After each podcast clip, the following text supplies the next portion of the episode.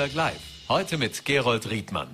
Einen schönen guten Abend an einem Tag, an dem zumindest in der Vorarlberger Wirtschaftskammer kein Stein auf dem anderen geblieben ist. Um 13 Uhr haben die Vorarlberger Nachrichten vermeldet, dass sowohl Wirtschaftskammerpräsident Hans-Peter Metzler als auch Wirtschaftsbunddirektor Jürgen Kessler zurücktreten. Beide sind in den ÖVP-Parteispenden-Skandal verwickelt, massiv unter Druck geraten, auch in der Öffentlichkeit.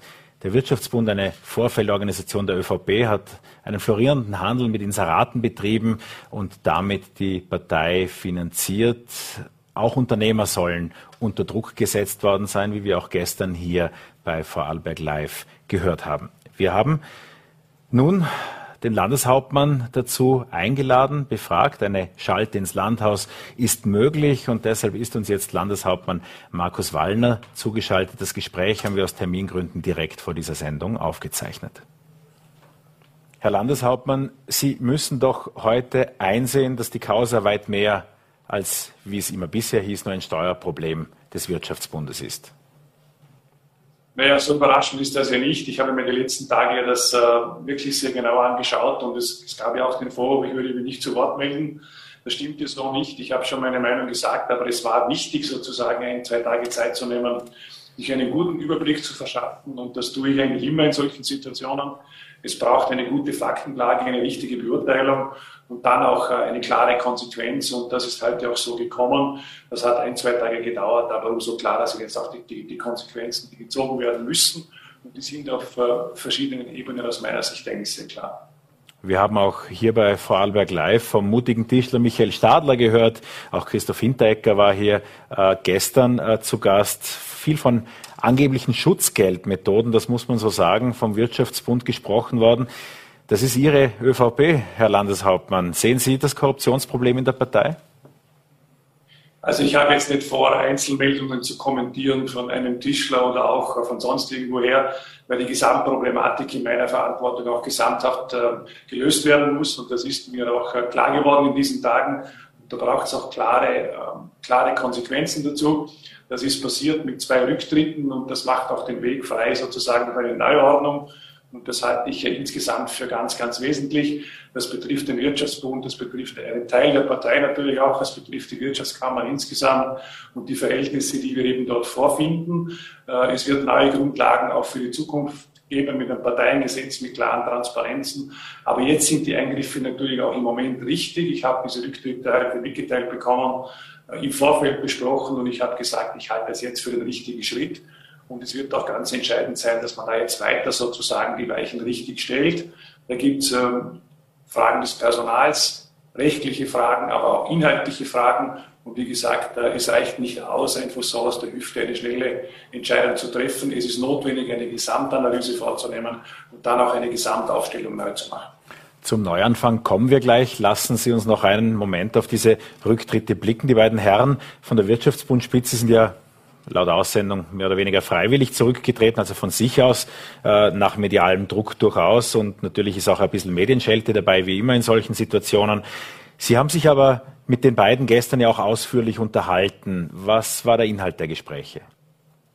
Also ich habe mich die letzten Tage ausführlich unterhalten und zwar in mehrfacher Hinsicht mit dem Steuerberater, um die rechtlichen Fragen äh, auch zu verstehen und zu wissen, welche steuerrechtliche Prüfungs Argumente es sich handelt, was dort die eigentliche Problematik ist. Da wäre es auch gut für eine Gesamtvervollständigung auch der Gesamtaktenlage sozusagen, wenn man genau wüsste, was das Ergebnis einer Prüfung ist.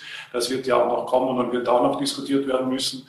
Es gab Gespräche innerhalb der Partei, es gab Gespräche in der Fraktion, es gab sehr auch, auch gute Gespräche mit dem Präsidenten, äh, um zu klären, wie das Ganze auch weiter vorgehen kann. Und nach einer sauberen Analyse müssen klare Konsequenzen gezogen werden.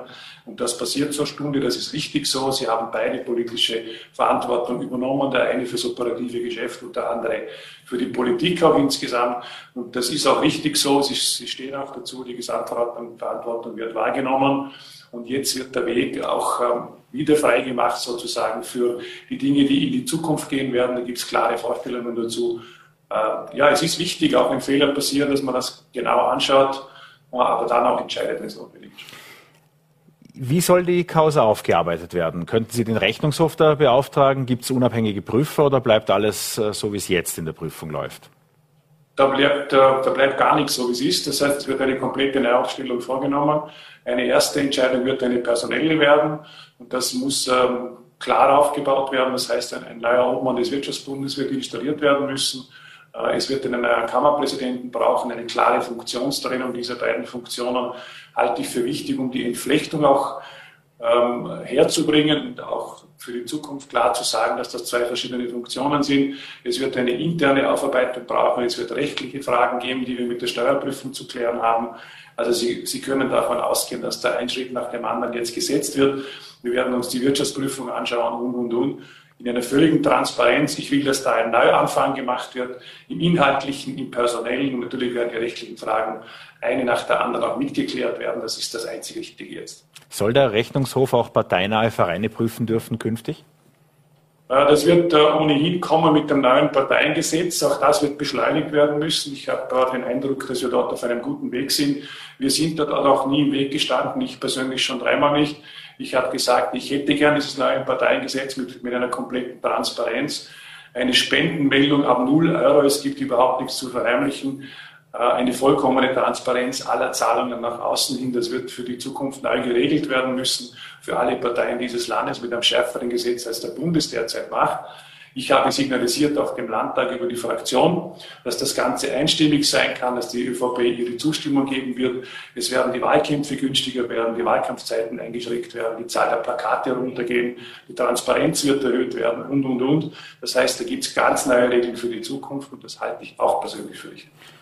Verstanden, aber Hauptprofiteur dieser ganzen Sache war ja die ÖVP, Ihre ÖVP. Sie haben ja nahezu eine Million Euro über die letzten zehn Jahre vom Wirtschaftsbund in die Partei, deren Obmann Sie sind, bekommen. Brauchen Sie das Geld vom Wirtschaftsbund künftig nicht mehr? Also ich glaube, man wird darüber reden müssen, was Aufgabe eines Wirtschaftsbundes ist. Auch das muss neu ausgerichtet werden. Für mich gibt es da klare Vorstellungen. Es braucht einen guten Mitgliederservice, eine gute Betreuung der eigenen Mitglieder. Es kann auch sein, dass man da und dort ein Medium braucht es wird aber keine eigene Zeitung mehr brauchen, es braucht auch keine Inseratengeschäfte. Die Dinge werden komplett eingestellt werden, das ist neu aufzustellen und dann auch zu entscheiden, wie man da weiter vorgeht. An sich hat der Wirtschaftsbund ja die Aufgabenstellung, auch mit einer guten Finanzierung durchaus, mit Mitgliedsbeiträgen. Es kann auch eine transparente Spende mit dabei sein, zu sagen, was mit diesem Geld auch geschieht. Das wird auch so passieren. Und in erster Linie ist das die Betreuung des Wirtschaftsbundes und es kann auch die Unterstützung der Gesamtpartei in einem Wahlkampf sein. Aber ehrlich gesagt, auch mit dem neuen Parteiengesetz, das Ganze wird auch drastisch eingeschränkt werden. Es wird Wahlkampfkosten-Obergrenzen geben.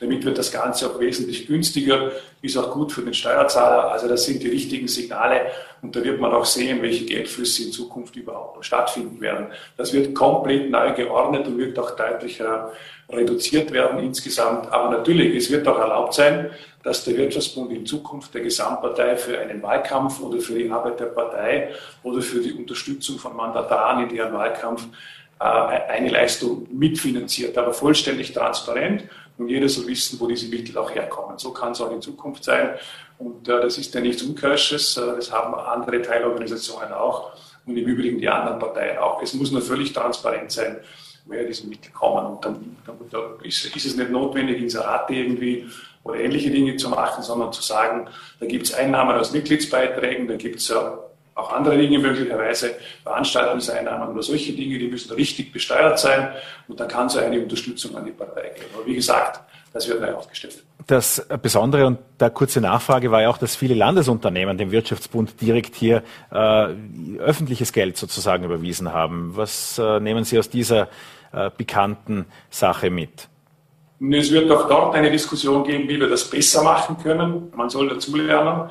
Es war meine Meinung immer, die hat mich bis zur Stunde. Ein Landesunternehmen hat zu entscheiden, so wie jedes andere Unternehmen auch, wo und wie inseriert wird. Ich mache jetzt äh, unserer eigenen Landesbank oder der VKW den, oder den Hilwerken oder einem Beteiligungsunternehmen des Landes keine Vorschriften beim Sportsponsoring, beim Kultursponsoring, bei den Inseraten, bei einer Sozialunterstützung, da würde ich nicht mehr fertig werden. Jeglicher politischer Einfluss ist bei den Landesunternehmen in diesen Fragen natürlich herauszunehmen und der hat auch nie stattgefunden von meiner Seite.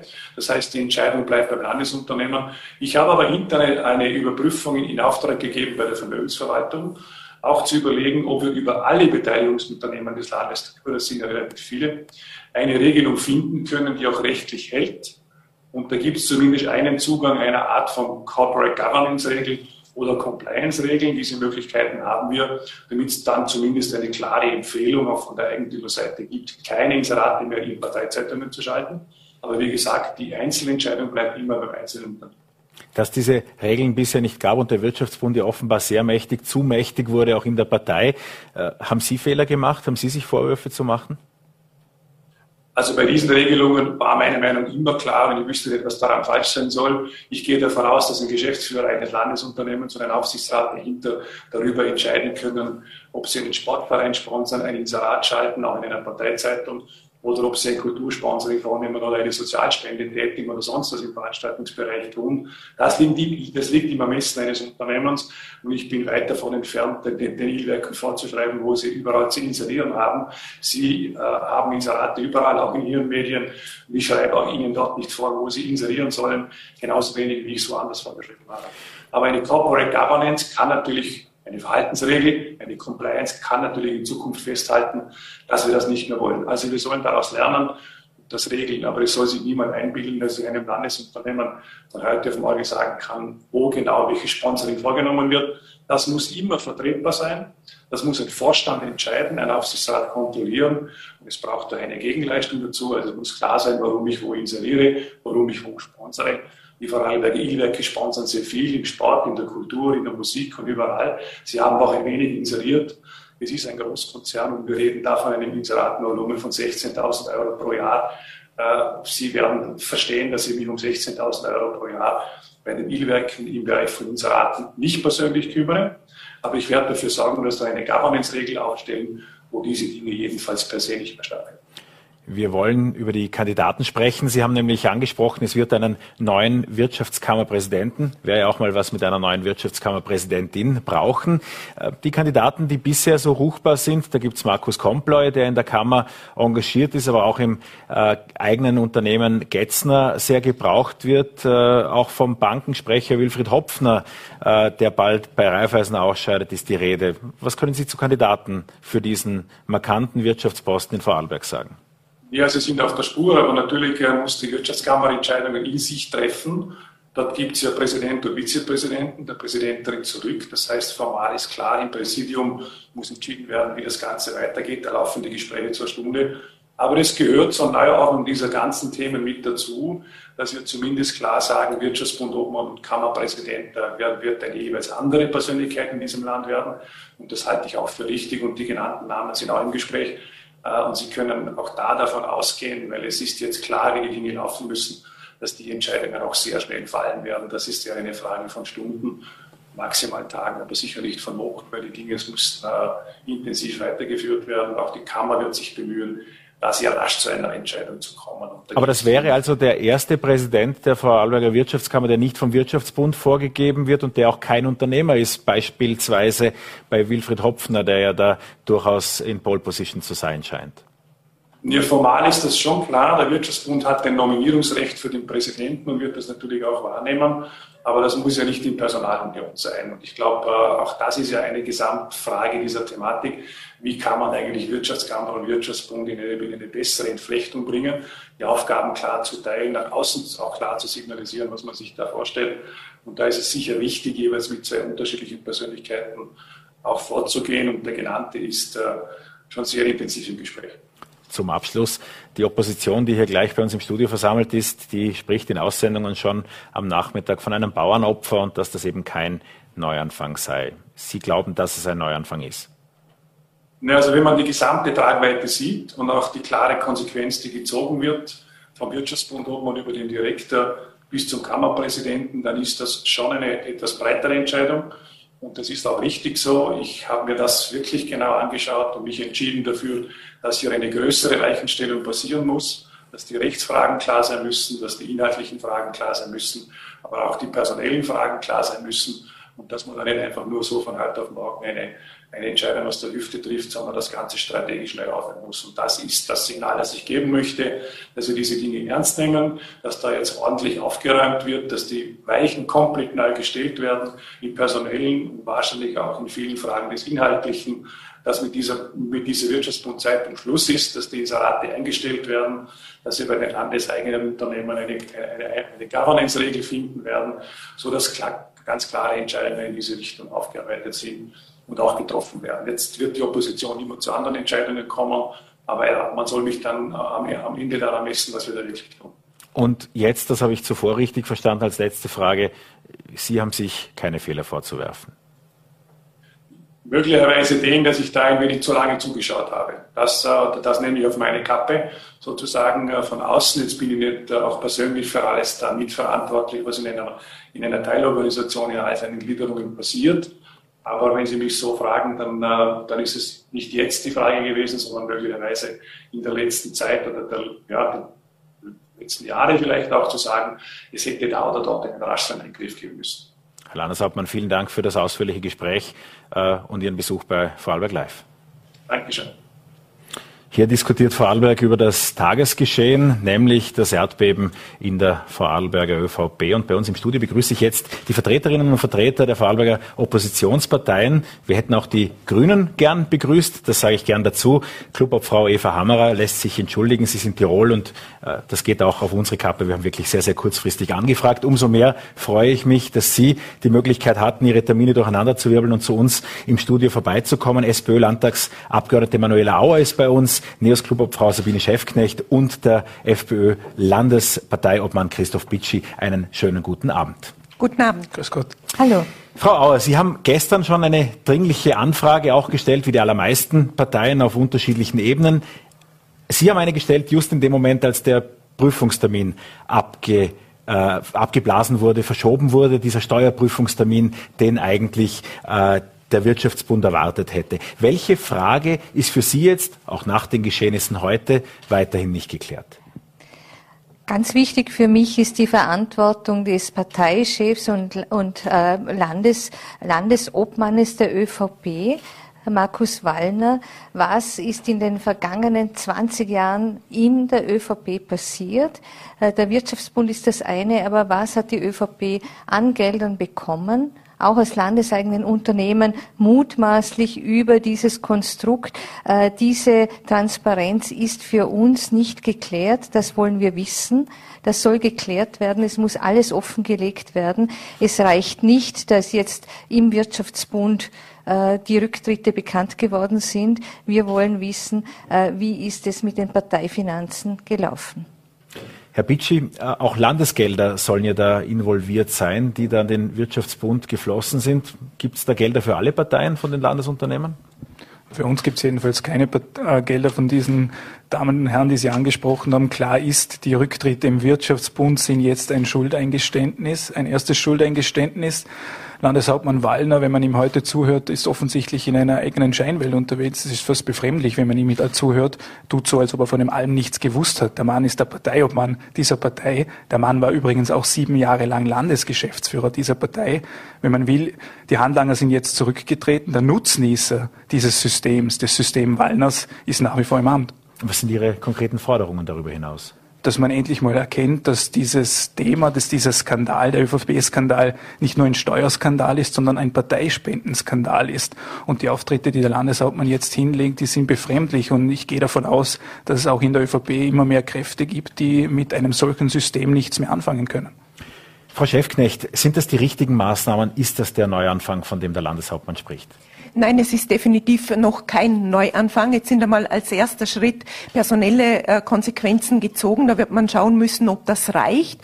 Und er kündigt ja an, äh, quasi es bleibt kein Stein auf dem anderen. Da bin ich noch nicht so ganz sicher. Also für mich sieht es jetzt im ersten Augenblick so aus, man sucht jetzt einmal einen Schuldigen oder zwei, die man vorne wegstellen kann, die auch, wie gesagt, wird die politischen Konsequenzen übernehmen, damit es vielleicht jemand anderen nicht übernehmen muss. So sieht es für mich aus. Es sind ganz viele Fragen noch offen. Also wir wissen, und wir haben es gehört, wir wissen nicht, wie die Finanzflüsse waren. Wir hören, dass Unternehmer im Land massiv unter Druck gesetzt wurden, dass sie Repressalien befürchtet haben. Und das aus meiner Sicht zu Recht. Und wenn der Landeshauptmann das so darstellt, das sind ein, zwei Personen, dann ist das definitiv falsch. Das ist ein System, das dahinter steckt und das ganz viele Menschen im Land betrifft. Und ein Beispiel möchte ich noch hinzufügen von einem Unternehmer, der äh, mehr aus Naivität vielleicht aus dem Wirtschaftsbund ausgetreten ist und mir gesagt hat, äh, er hat den Mehrwert nicht erkannt und hat für sich beschlossen, er tritt aus.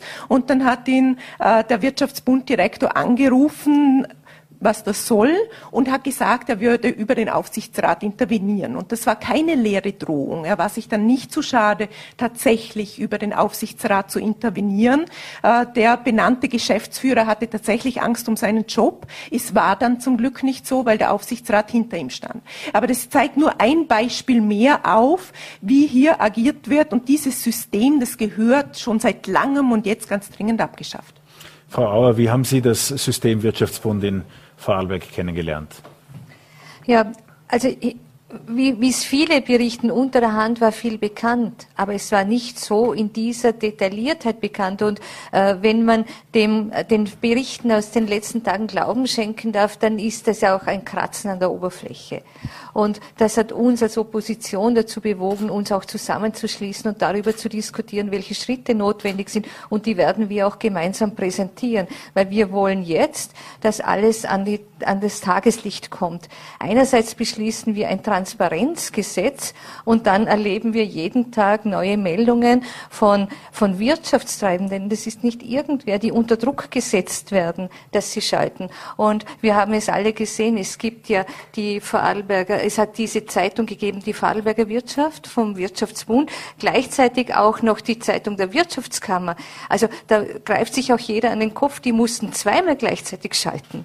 Und daneben hat es ja noch mehrere Publikationen gegeben. Also welcher Druck da auch aufgebaut wurde, um zu schalten. Landeseigene Unternehmen und auch das Land Vorarlberg hat da drin geschaltet. Also da möchten wir schon wissen, was ist wirklich passiert? Wie ist das Ganze passiert? Da gibt es viele Fragen, die nicht einfach geklärt werden können, indem personelle Konsequenzen erfolgen von, also indem die Bauern, Bauern, indem es Bauernopfer gibt. Damit ist die Sache nicht erledigt. Waren das für Sie Inserate oder waren es Parteispenden? Weil was man aus dem Alltag des Zeitungsgeschäfts ja auch sagen kann, wer etwas recherchiert, sich Preislisten ansieht, der wird feststellen, dass eine Zeitung mit einer Auflage von 20.000 Stück und einem Seitenpreis von 3.000 Euro, dass das alles andere als Marktpreise sind. Das wird vielleicht in weiterer Zukunft auch Ermittler interessieren. Das sind Fantasiepreise, die hier aufgerufen werden. Man könnte um die fünffache Auflage, um die Hälfte auch buchen sozusagen. Sind das Parteispenden gewesen oder waren es Inserate über den Wirtschaftsbund? Mutmaßlich äh, ist damit sicher auch die Partei gefördert worden worden, mutmaßlich. Und es gibt Umgehungskonstruktionen. Wenn wir sehen, dass ein Inserat vorher 3600 Euro gekostet hat und dann 3000 Euro, weil die Melde, die Meldegrenze hinuntergegangen ist oder weil es meldepflichtig geworden ist, dann macht das hellhörig. Wenn zum Beispiel äh, Zeitungen nicht quartalsweise erscheinen, sondern in einem anderen Rhythmus, weil es sonst gemeldet werden muss, der Transparenzdatenbank, dann muss man nachfragen, warum. Das hat ja alles einen Hintergrund. Und diesen Fragen wollen wir nachgehen. Wir wollen wissen, warum. Sie werden sich am Montag ja auch in dieser Runde versammeln, um mutmaßlich einen Untersuchungsausschuss im Landtag zu beschließen oder eine andere Form der Aufarbeitung. Was spricht für, was spricht gegen einen Untersuchungsausschuss? Bei, bei der Hypo haben wir nicht die allerbesten Erfahrungen mit diesem Vehikel gemacht und ich frage das bewusst kurz auch die SPÖ-Vertreterin, weil es damals ja maßgeblich die SPÖ war, die das ins Laufen gebracht hat. Also ich glaube, was wir alle drei nicht wollen, ist äh, irgendwas äh, Populistisches zu machen. Wir sind an der Aufarbeitung der Fragen äh, interessiert und darum äh, setzen wir uns zusammen oder sind schon äh, intensiv im Austausch. Wir wollen wirklich die Fragen klären. Und, und das wollten Sie auch gleich im Anschluss an die Sendung machen. Da war beim Hereinstürmen im Studio die Aussage, dann können wir gleich die Vorbesprechung für den Montag machen. Was ist noch unklar, in welche Richtung wird, wird die Oppositionsarbeit da gehen? Wenn man sich das genau anschaut, dann sieht man, dass Kontrolle gar nicht so einfach möglich ist im Moment. Und uns wäre es, glaube ich, allen gemeinsam am liebsten, das passiert über eine neutrale Stelle, damit es eben nicht politisch besetzt ist, beispielsweise über den Landesrechnungshof. Im Moment haben wir keine Möglichkeit, über den Landesrechnungshof prüfen zu lassen. Nicht einmal eine freiwillige Prüfung scheint so einfach zu sein.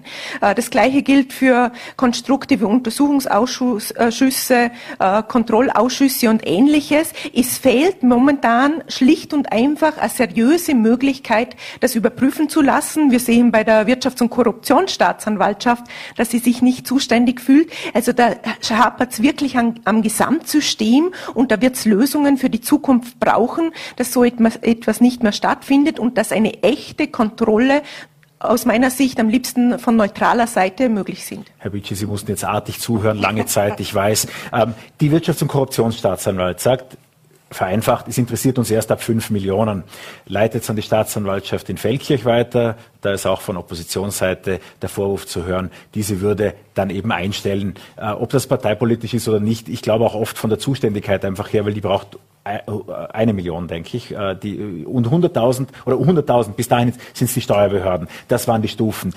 Am Schluss ist aber keine Möglichkeit da, das über andere unabhängige äh, Institutionen prüfen zu lassen. Was wäre Ihr Ansatz?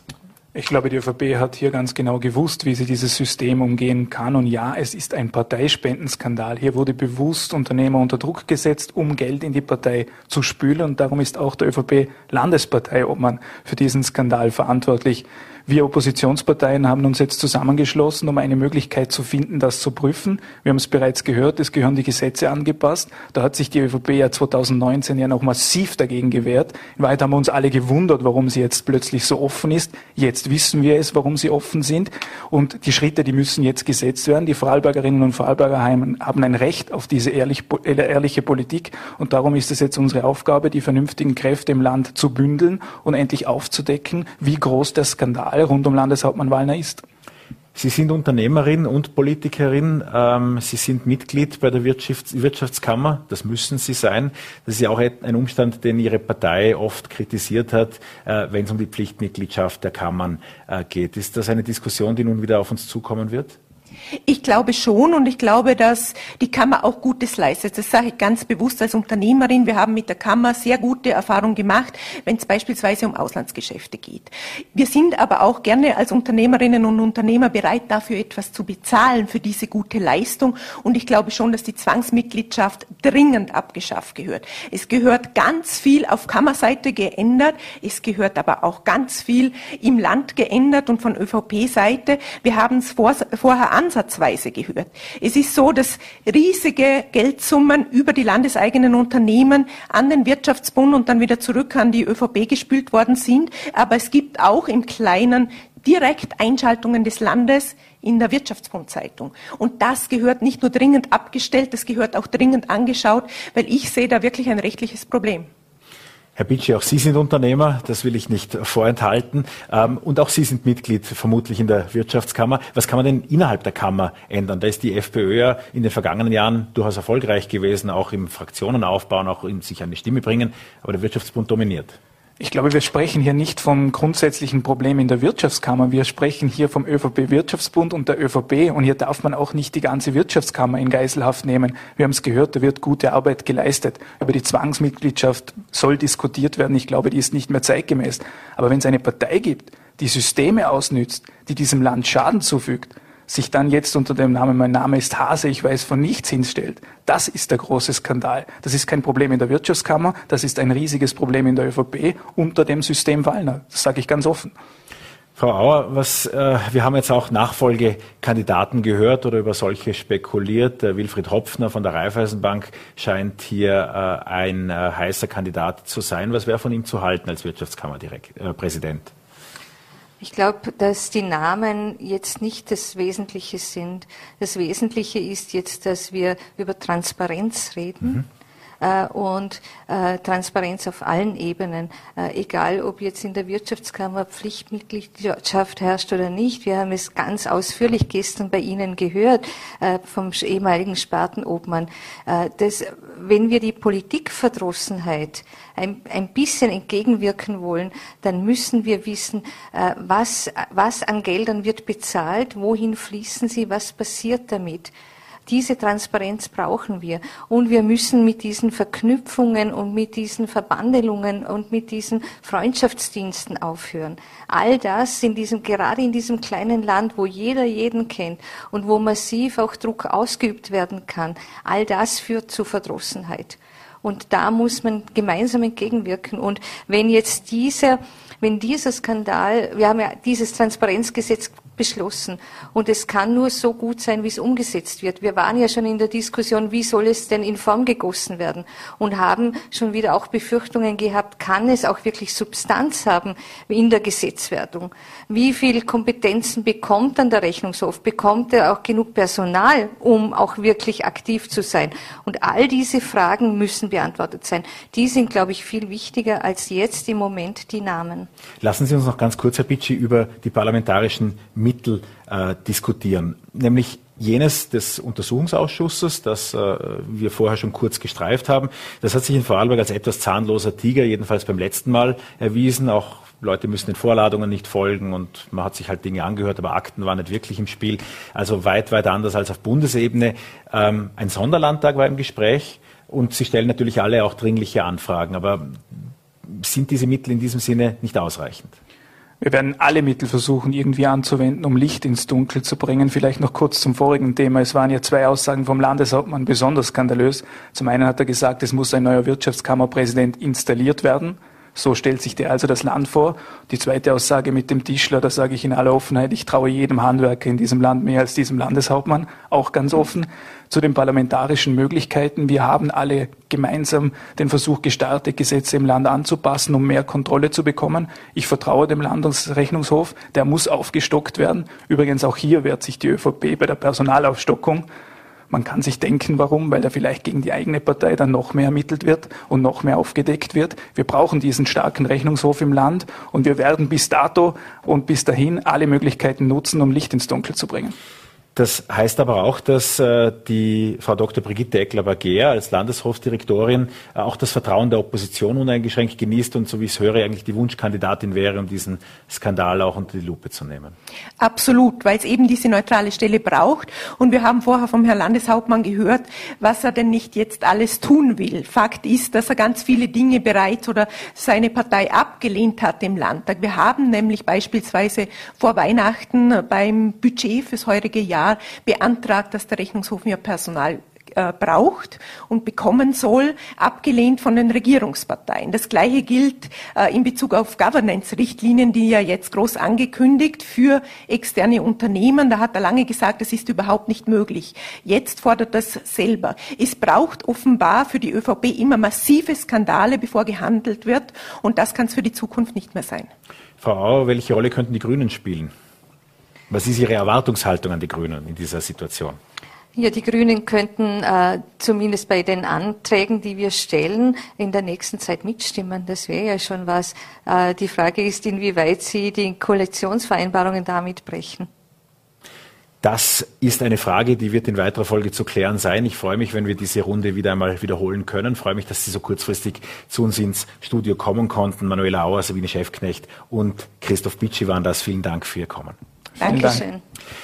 Johannes Rauch ist seit 23 Tagen Gesundheitsminister und somit kommen die Grünen in dieser Sendung dann doch noch vor. Er ist heute zurück in Vorarlberg, ist mit den Gesundheitsreferenten und Referentinnen der Länder in Mellau zugegen, diskutiert dort über Corona-Maßnahmen und über die Pflegereform. Er ist nicht von Mellau bis nach Schopernau gelaufen, sondern zu uns ins Studio gekommen. Wir haben aus Zeitgründen dieses Gespräch im Vorfeld der Sendung aufgezeichnet, noch vor den Rücktritten in der Wirtschaftskammer. Herr Minister, schönen guten Abend. Schönen guten Abend. Es sind drei Wochen her, dass Sie begleitet von Ihrer Frau Mama, habe ich gelesen, äh, in der Hofburg äh, angelobt wurden. Was ist in diesen drei Wochen aus Ihrer Perspektive alles passiert? Jede Menge, selbstverständlich. Ähm, Zunächst kommen mir die drei Wochen schon vor wie drei Jahre, weil da war ordentlich was los vom ersten Tag. Wirklich hatte schon eine anspruchsvolle Situation, um einzusteigen in das Amt. Gleich am ersten Tag Aussetzung der Impfpflicht. Wir hatten extrem hohe Ansteckungszahlen, damals 60.000 Neuinfektionen pro Tag. Ähm, dann das Testregime neu, das vorbereitet werden musste. Ähm, auch in der GECO-Kommission ist nicht alles rund gelaufen. Ähm, dann war gleich eine volle Parlamentswoche in der ersten Woche, also da gab es gleich ordentlich was zu tun. Natürlich muss man sich auch einarbeiten und einlesen in bestimmte Themenbereiche. Mir ist nicht langweilig geworden, aber Ich habe schon gesagt, es ist mir zugute gekommen, dass ich schon einiges an Erfahrung noch mitgebracht habe, äh, weil mich das, äh, ja, das politische Handwerk vertraut war. Wenn man da hineinkommt und gar nicht weiß, äh, wie man sich in diesem Gefüge bewegen muss, dann äh, ist das schon schwierig. In einem Gespräch auf Ö1 war es, glaube ich, diese Woche, äh, hat der Wiener Gesundheitsstadtrat Peter Hacker sie sehr in Schutz genommen, eine, eine Länderbundbeziehung sozusagen da äh, aufgebaut und gesagt, sie hätten ja auch koalitionäre Zwänge. Was sind diese koalitionären Zwänge, die Sie spüren? Na, das hat jede Koalition so an sich. Also Politik besteht ja darin, auch Kompromisse schließen zu müssen, um zu Ergebnissen zu kommen. Das ist noch einmal schärfer, wenn natürlich zwei Parteien miteinander koalieren, die schon von unterschiedlichen Richtungen herkommen. Das war ja nie ein Geheimnis. Und es haben uns ja wenige zugetraut, dass wir das überhaupt schaffen, A, die Koalition hinzubekommen und B, sie überhaupt zu halten. Und da ist ja einiges passiert in den letzten zweieinhalb Jahren. Man denke an, die, an den Ausweben der Corona-Pandemie, auch die Vorgänge, Kanzlerwechsel, Ministerwechsel bei uns. Äh, dass es trotzdem gehalten hat, zeugt auch von der Stabilität der Grünen. Da haben wir schon einiges mitgebracht und eingebracht. Und ja, natürlich ist eine Koalition immer auch Abstimmung, jeden Tag und fortlaufend, weil bei den unterschiedlichsten Fragen wir von, aus unterschiedlichen Welten auch herkommen. Aber im Grunde geht es jetzt darum, zwei, mindestens zwei Krisen gleichzeitig zu bewältigen. Das eine ist die Corona-Pandemie, die nicht zu Ende ist, kommen wir vielleicht noch darauf zu sprechen. Das zweite ist die Flüchtlingssituation und Kriegssituation in der Ukraine, die wirklich dramatisch ist. Und ich kann nur berichten, dass ich jetzt wieder beim Rat der europäischen Gesundheitsminister in Brüssel mitbekommen habe, wie wirklich prekär die Medizin, allein die medizinische Versorgung in der Ukraine ist. Und da werden wir noch einiges zu erwarten haben, was auch Fluchtsituationen angeht. Gehen wir zum Inhaltlichen, nämlich die Corona-Pandemie, die nicht vorbei ist. Und doch, was jetzt so auffällt aus der leinhaften Beobachtung ist, ist die Politik nicht immer in diesem Hase- und Igel-Spiel zwischen Verordnungen und Vorschriften irgendwie immer dann doch zu spät. Die Impfpflicht, die Aufhebung der Maßnahmen, die Wiedereinführung der Maskenpflicht, wo es vorher auch schon äh, wieder nach unten ging mit den Zahlen. Irgendwie kommen die Maßnahmen, bis sie dann wirken, immer zum falschen Zeitpunkt. Täuscht der Eindruck? Es ist ein Problem mit der Geschwindigkeit, das ist richtig, weil das Virus sich schneller verändert, wie wir in der Lage sind, uns anzupassen, auch mit den Maßnahmen. Ich habe das so formuliert, wir hatten einen Werkzeugkoffer zu Beginn der Pandemie, der war recht grobschlächtig, also scharfe Maßnahmen, Lockdown, Ausgangssperren und ähnliches mehr.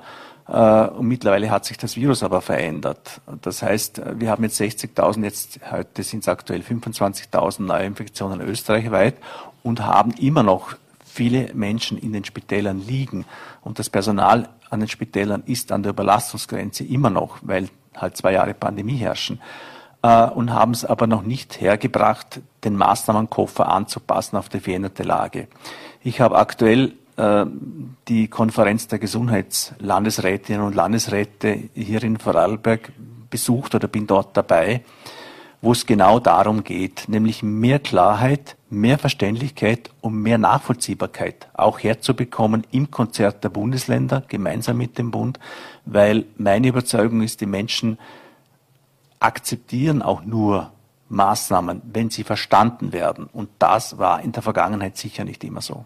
In diesem Konzert der Berater, die aus unterschiedlichen Gründen aufgebaut wurden, teils weil früher Sebastian Kurz dem Gesundheitsministerium nicht wirklich vertraute oder weil Ampelkommissionen eingerichtet wurden oder auch äh, die GECKO-Kommission haben Sie ja schon angesprochen, die vom Bundeskanzleramt auch federführend äh, eher eingerichtet wurde. Sind da momentan zu viele Berater unterwegs? Muss man auch diese Konstellation etwas straffen? Das war meine Ansage, die ich auch gemacht habe und die ich äh, umsetzen werde. Es gibt eine Unzahl von Beraterstäben und Gremien, die sind einfach entstanden im Laufe der Pandemie. Man hat immer sehr schnell, wenn eine neue Situation aufgetaucht ist, Expertinnen und Experten beigezogen. Die Schwierigkeit besteht auch darin, dass die untereinander oft nicht in dem Ausmaß abgestimmt sind, dass dann eine einheitliche Meinung herauskommt. Äh, und da ist es dann schwieriger als Politik zu entscheiden. Logisch ist, wir machen Corona-Politik auf zwei Säulen. Es muss wissenschaftlich begründet sein und es muss von der Expertise begleitet sein. Wir können es nicht aus dem Ärmel schütteln oder einfach nach Gefühl entscheiden. Das ist die eine Seite. Die zweite ist die rechtliche Grundlage. Wir haben auf dem Boden der Verfassung der Rechtsstaatlichkeit und der Verhältnismäßigkeit zu agieren. Der Gesundheitsminister kann nicht einfach, weil es ihm lustig ist, irgendeine Maßnahme verhängen. Sie muss verhältnismäßig sein. Und es wurden ja vom Verfassung, vor dem Verfassungsgerichtshof jede Menge, fast jede einzelne Entscheidung, die getroffen worden ist, angefochten. Das Gesundheitsministerium hat diese Auseinandersetzungen vor dem Verfassungsgerichtshof zum allergrößten Teil gewonnen, wenn man so will. Sie waren rechtmäßig. Aber diese beiden Leitplanken habe ich zu berücksichtigen und darin bewege ich mich. Jetzt haben Sie aber eine Leitplanke oder ein ja, Straßenhindernis, das immer mal wieder dann auch auftritt zwischen den beiden Leitplanken. Sie müssen mit dem Koalitionspartner, Stichwort äh, Koalitionszwang, Einigkeit werden. Und viele dieser Verordnungen, wo sich die Termine ja auch selbst gesetzt haben, sind ja deshalb auch irgendwie dann offiziell als verspätet angekreidet worden, äh, weil es einfach Diskussionen mit dem Regierungspartner gab. Ist nicht auch wahnsinnig viel Dealen dabei, abseits von der äh, Evidenz, weil die 3G-Regel, welchen Sinn macht die jetzt? Es spiegelt sich halt dort auch wieder, was man in der Bevölkerung ebenfalls wahrnehmen kann. Es gibt ganz unterschiedliche Zugänge. Es gibt äh, Menschen, die, denen kann es gar nicht vorsichtig genug sein. Die haben auch Angst berechtigterweise, weil sie zum Beispiel sich in einer Chemotherapie befinden und ein Immunsystem haben, das extrem weit heruntergefahren ist, wo Vorsicht massiv angebracht ist oder, oder die in einem Gesundheitsberuf tätig sind. Und dann gibt's andere, die haben berechtigterweise wirtschaftliche Interessen und sagen, äh, an, an, an weiteren Lockdown können wir uns nicht leisten, also überleben wir nicht. Oder Ausgangsbeschränkungen machen unser Geschäft in einem Maß kaputt, dass wir nicht überleben können. Und zwischen diesen ganz vielen Interessenslagen hat man sich auch zu bewegen. Die werden auch abgebildet, natürlich in einer Koalition. Und da geht es dann schon auch ordentlich zur Sache. Und mein Motto ist ja so viel wie unbedingt notwendig, bei den Maßnahmen nämlich, und so wenig wie möglich. Und das ist die Grundidee, mit der man auch agieren muss, glaube ich, weil die Leute das dann auch akzeptieren. In Wien gurgelt alles. In der Steiermark gurgelt niemand. In Vorarlberg wird weiter gegurgelt, hauptsächlich. Es kann aber auch nicht gegurgelt werden. Wieso ist das so kompliziert, dass wir auch im Jahr zwei oder zweieinhalb der Pandemie da äh, immer noch äh, uns in, auf Länderebene darüber unterhalten müssen, was wer jetzt wie umsetzt und jetzt gibt es die Tests nicht mehr dort, sondern da muss das alles neu erfunden werden? Also ich teile die Einschätzung, dass es schon mühsam ist, wenn es neun unterschiedliche Systeme gibt. Gerade beim Testen äh, wäre es meiner Meinung nach klug gewesen, ein System zu haben, österreichweit, weil ja nicht nachvollziehbar ist, dass jemand, der von Wien, na, äh, von Niederösterreich nach Wien bellt, am einen Ort so, am anderen so agieren muss. Ja. Darf ich da gleich eine Zwischenfrage stellen? Sie haben es aus Länderperspektive mitbekommen, wie schnell damals die Landes-EDV oder die IT-Abteilung ein Testsystem beieinander hatte, während die Bundesregierung noch mit großen Anbietern gesprochen hat. Äh, ist nicht ab und zu auch die schnelle eigene Lösung etwas, was die Länder anstreben, vielleicht im, mit, mit, mit besten mit besten Absichten.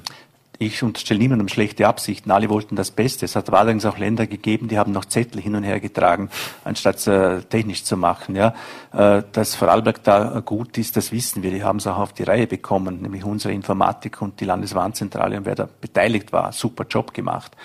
Ähm, aber was schon, glaube ich, jetzt für die Zukunft hilfreich wäre, die Frage der Digitalisierung, um die geht es letztendlich erstens voranzutreiben. Da war die Pandemie ein Treiber bei allen Schwierigkeiten, die sie hatte. Äh, es wäre unvorstellbar, unvorstellbar gewesen vor zwei Jahren, dass man innerhalb in Österreich, in anderen Ländern nicht, dass man innerhalb von wenigen Monaten ein System am Handy etabliert, das sich grüner Pass nennt und das auch funktioniert. Das ist in anderen Staaten, in den baltischen Staaten selbstverständlich. Uns hat es einen Schub gebracht. Und da muss man anknüpfen und fortsetzen. Die Leute sind, was Digitalisierung angeht, viel weiter, wie die Politik manchmal glaubt und die Verwaltung bereit ist äh, zu akzeptieren. Vertrauen Sie da der Digitalisierungsministerin Schramberg? Ich arbeite mit ihr zusammen und wir sind jetzt dabei, uns zu überlegen, wie kann man das ganze Testsystem und auch das Absonderungsmanagement, also die Bescheide, die dann äh, allenfalls erstellt werden müssen, digital machen kann. Wieso muss das noch per Bescheid äh, über E-Mail zugestellt werden? Das kann übers Handy laufen und äh, daran wird gearbeitet, wie an anderen Lösungen übrigens auch. Wir haben über die äh, unterschiedlichen Gefühle in unterschiedlichen Bundesländern äh, gerade eben gesprochen oder Sie haben das angesprochen. Sie haben in einem Gespräch mit dem Standard vor einigen Tagen den äh, Schönwetterföderalismus gegeißelt und äh, damit sinngemäß gemeint, wenn was gut ist, dann kommt es von den Landeshauptleuten, wenn was schlecht ist, dann war es der Bund. Das Spiel spielt die Bundesregierung ja auch irgendwie mit der Europapolitik, aber ähm, was, was wäre ein Weg da heraus? Ich meine, Sie kennen die Länderperspektive sehr, sehr gut, äh, sehen jetzt die Möglichkeiten im Bund. Ist Österreich überhaupt regierbar mit so viel Abstimmung? Es ist die österreichische Realverfassung. Es ist so. Wir, sind ein föderaler Staat, sind föderal organisiert. Jetzt äh, ist ja die Bundesstaatsreform vor, ich weiß nicht inzwischen wie vielen Jahren gescheitert, grandios, nämlich wo man versucht hat, die Kompetenzen besser zu klären, also eindeutiger festzulegen, es soll jemand, wenn dann, insgesamt zuständig sein für Gesundheit oder Bildung oder äh, das Kindergartenwesen. Wir haben sehr viele geteilte Kompetenzen zwischen Bund, Ländern und Gemeinden. Da mehr Klarheit zu schaffen, wäre natürlich notwendig. Wir haben dasselbe Thema auf Länderebene auch wo es mitunter Schwierigkeiten gibt in der Abstimmung zwischen Ländern, äh, zwischen dem Land und den Gemeinden. Und ja, es wäre notwendig, wenn man so will, eine Bundesstaatsreform oder Föderalismusreform zu machen. Das heißt nicht Abschaffung der Bundesländer. Nein. Aber das heißt die Klärung, wer hat welche Aufgaben, wer hat die Finanzierungsverantwortung zu tragen. Die ist nämlich überwiegend beim Bund. Also der muss die Steuern einnehmen und an die Länder dann verteilen über den Finanzausgleich. Eine Steuerverantwortung der Länder gibt's nicht. Äh, und da einfach mehr Klarheit und Transparenz zu schaffen. Sie haben die Regierung äh, unter Beteiligung von Sebastian Kurz auch bei den Koalitionsverhandlungen damals äh, kennengelernt, äh, haben auch in vielen Entscheidungen gesehen, wie die neue ÖVP äh, ihre Politik machte. Was hat sich denn geändert? Wie ist es jetzt mit Bundeskanzler Karl Nehammer, der Unterschied zu Sebastian Kurz? Also ich würde sagen, das ist ein deutlicher Unterschied. Das merkt auch jeder, das merkt auch die Öffentlichkeit. Das ist vom Auftritt ein, ein anderer Zugang äh, es ist auch anders organisiert und ich kann nur meine Wahrnehmung mitteilen. Äh, die Aufnahme von mir jetzt als, als Bundesminister in der Bundesregierung, der war äußerst korrekt und fair. Ähm, man hat, äh, man ist sofort aufeinander zugegangen, bespricht auch die Dinge, auch wenn es unterschiedliche Zugänge gibt. und da finde ich, ist ein Umgangston eingekehrt, mit dem man, mit dem sich arbeiten lässt. Das war unter Sebastian Kurz viel konzentriert auf einen ganz kleinen Kreis. Äh, da war auch die Abstimmung schwieriger. Ich finde, die Dinge funktionieren jetzt deutlich besser. Der Umgangston und die Richtung Ihres äh, Koalitionspartners, wie sieht äh, die denn aus in Sachen Impfkampagne? Da gab es in den letzten Tagen einige widersprüchliche Aussagen, wann es welche Impfkampagne wie gibt. Aber Sie wollen ja und müssen auch angesichts der Zahlen, ich meine, die Neuimpfungen sind in, in den letzten Tagen bei 0,003 Prozent zur Gesamtbevölkerung angekommen. Näher bei Null geht kaum mehr. Es ist zum Erliegen gekommen, die Impfkampagne. Wie wird sie wieder Fahrt aufnehmen? Noch einmal zurück nach Europa. Es haben alle Länder europaweit dasselbe Problem. Ähm, die Impfung hat mittlerweile auch durch die Debatten, auch durch die Widersprüchlichkeit mitunter, wie es kommuniziert worden ist, äh, in ihrem Ruf massiv gelitten. Ähm, vielleicht auch mitverschuldet durch die zuerst geäußerte Meinung und Haltung der Wissenschaft, die Impfung schützt überhaupt vor Ansteckung. Das tut sie nicht, das muss man klar sagen. Aber sie schützt vor schweren Erkrankungen. Sie schützt davor, auf der Intensivstation oder im Spital zu landen. Also die Impfung ist das wirksamste Instrument, das wir haben, äh, um die Corona-Pandemie zu bekämpfen, die uns bleiben wird. Die wird weniger schwere Verläufe haben, aber bei der Personengruppe der Älteren immer noch dazu führen, wie wirklich sehr schwere äh, Grippewellen auch, dass Menschen sehr schwer erkranken oder daran versterben. Also sich impfen zu lassen, ist ein Gebot der Stunde. Wir werden jetzt alles versuchen, den Menschen zu vermitteln. Wir wissen, die Impfung schützt vor schweren Verläufen. Das zeigen alle wissenschaftlichen Studien von, von, von Israel äh, bis hinauf in den hohen Norden. Das Spitalspersonal haben Sie angesprochen und dem wollen Sie auch besondere Aufmerksamkeit widmen. Die Intensivstationen sind glücklicherweise leer, aber das Spitalspersonal ist dennoch massiv gefordert. In den vergangenen Wochen mussten ja auch wieder Operationen verschoben werden. Was wollen Sie für das Spitalspersonal, aber auch das Pflegepersonal konkret tun, Herr Minister? Also das Erste, was ich gemacht habe, ist äh, vergangene Woche mit allen Spitalsbetreibern aus ganz Österreich mir die Situation schildern zu lassen. Die hatte ich in einer Videokonferenz beisammen und die haben die Lage wirklich dramatisch geschildert. Nach zwei Jahren Pandemie ist das Personal in den Spitälern und in den Alten- und Pflegeheimen nicht nur am Anschlag, sondern darüber hinaus. Hinzugekommen ist, dass viel Personal ausgefallen ist, auch krankheitsbedingt. Und die sagen das auch so, wir, nämlich das Personal, zahlen permanent die Zeche für die Öffnungsschritte und für die hohen Infektionszahlen.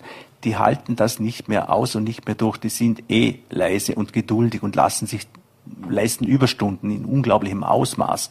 Aber dass dort die Geduld zu Ende ist, das verstehe ich. Was es braucht, ist dort wieder mehr Klarheit auch bei den Dienstplänen. Man muss sich darauf verlassen können, wenn ich einen Dienstplan habe, dann hält er auch. Und ich muss nicht permanent damit rechnen, mitten in der Nacht, am Wochenende angerufen zu werden, weil wieder irgendjemand ausfällt oder äh, so viele Leute ins Spital kommen, dass der Dienst, äh, dass zusätzliche Dienste notwendig sind. Also deshalb mein Appell, äh, die Maßnahmen weiter mitzutragen, Maske zu tragen, sich zu schützen, die Ansteckungszahlen nicht eskalieren zu lassen, sich impfen zu lassen, ist auch ein Akt der Solidarität mit den Menschen im Spital und in den Pflegeheimen, die jetzt zwei Jahre lang für uns den Job dort gemacht haben und, und dafür gesorgt haben, dass die besonders Verletzlichen, die Alten, die Kranken nicht sterben die Spitäler im Notzustand, im Ausnahmezustand, das galt ja auch teilweise für die Politik. Man muss sich bemühen, das große Ganze im Auge zu behalten. Sie haben die Pflegereform schon von Anfang an, äh, also auch seit Beginn der drei Wochen, auch der Landeshauptmann übrigens beim Vorsitz der Länderkonferenz wollte die Pflegereform in den kommenden sechs Monaten vorantreiben. Wo sehen Sie momentan das Bemühen und welchen Zeitplan können Sie in Aussicht stellen?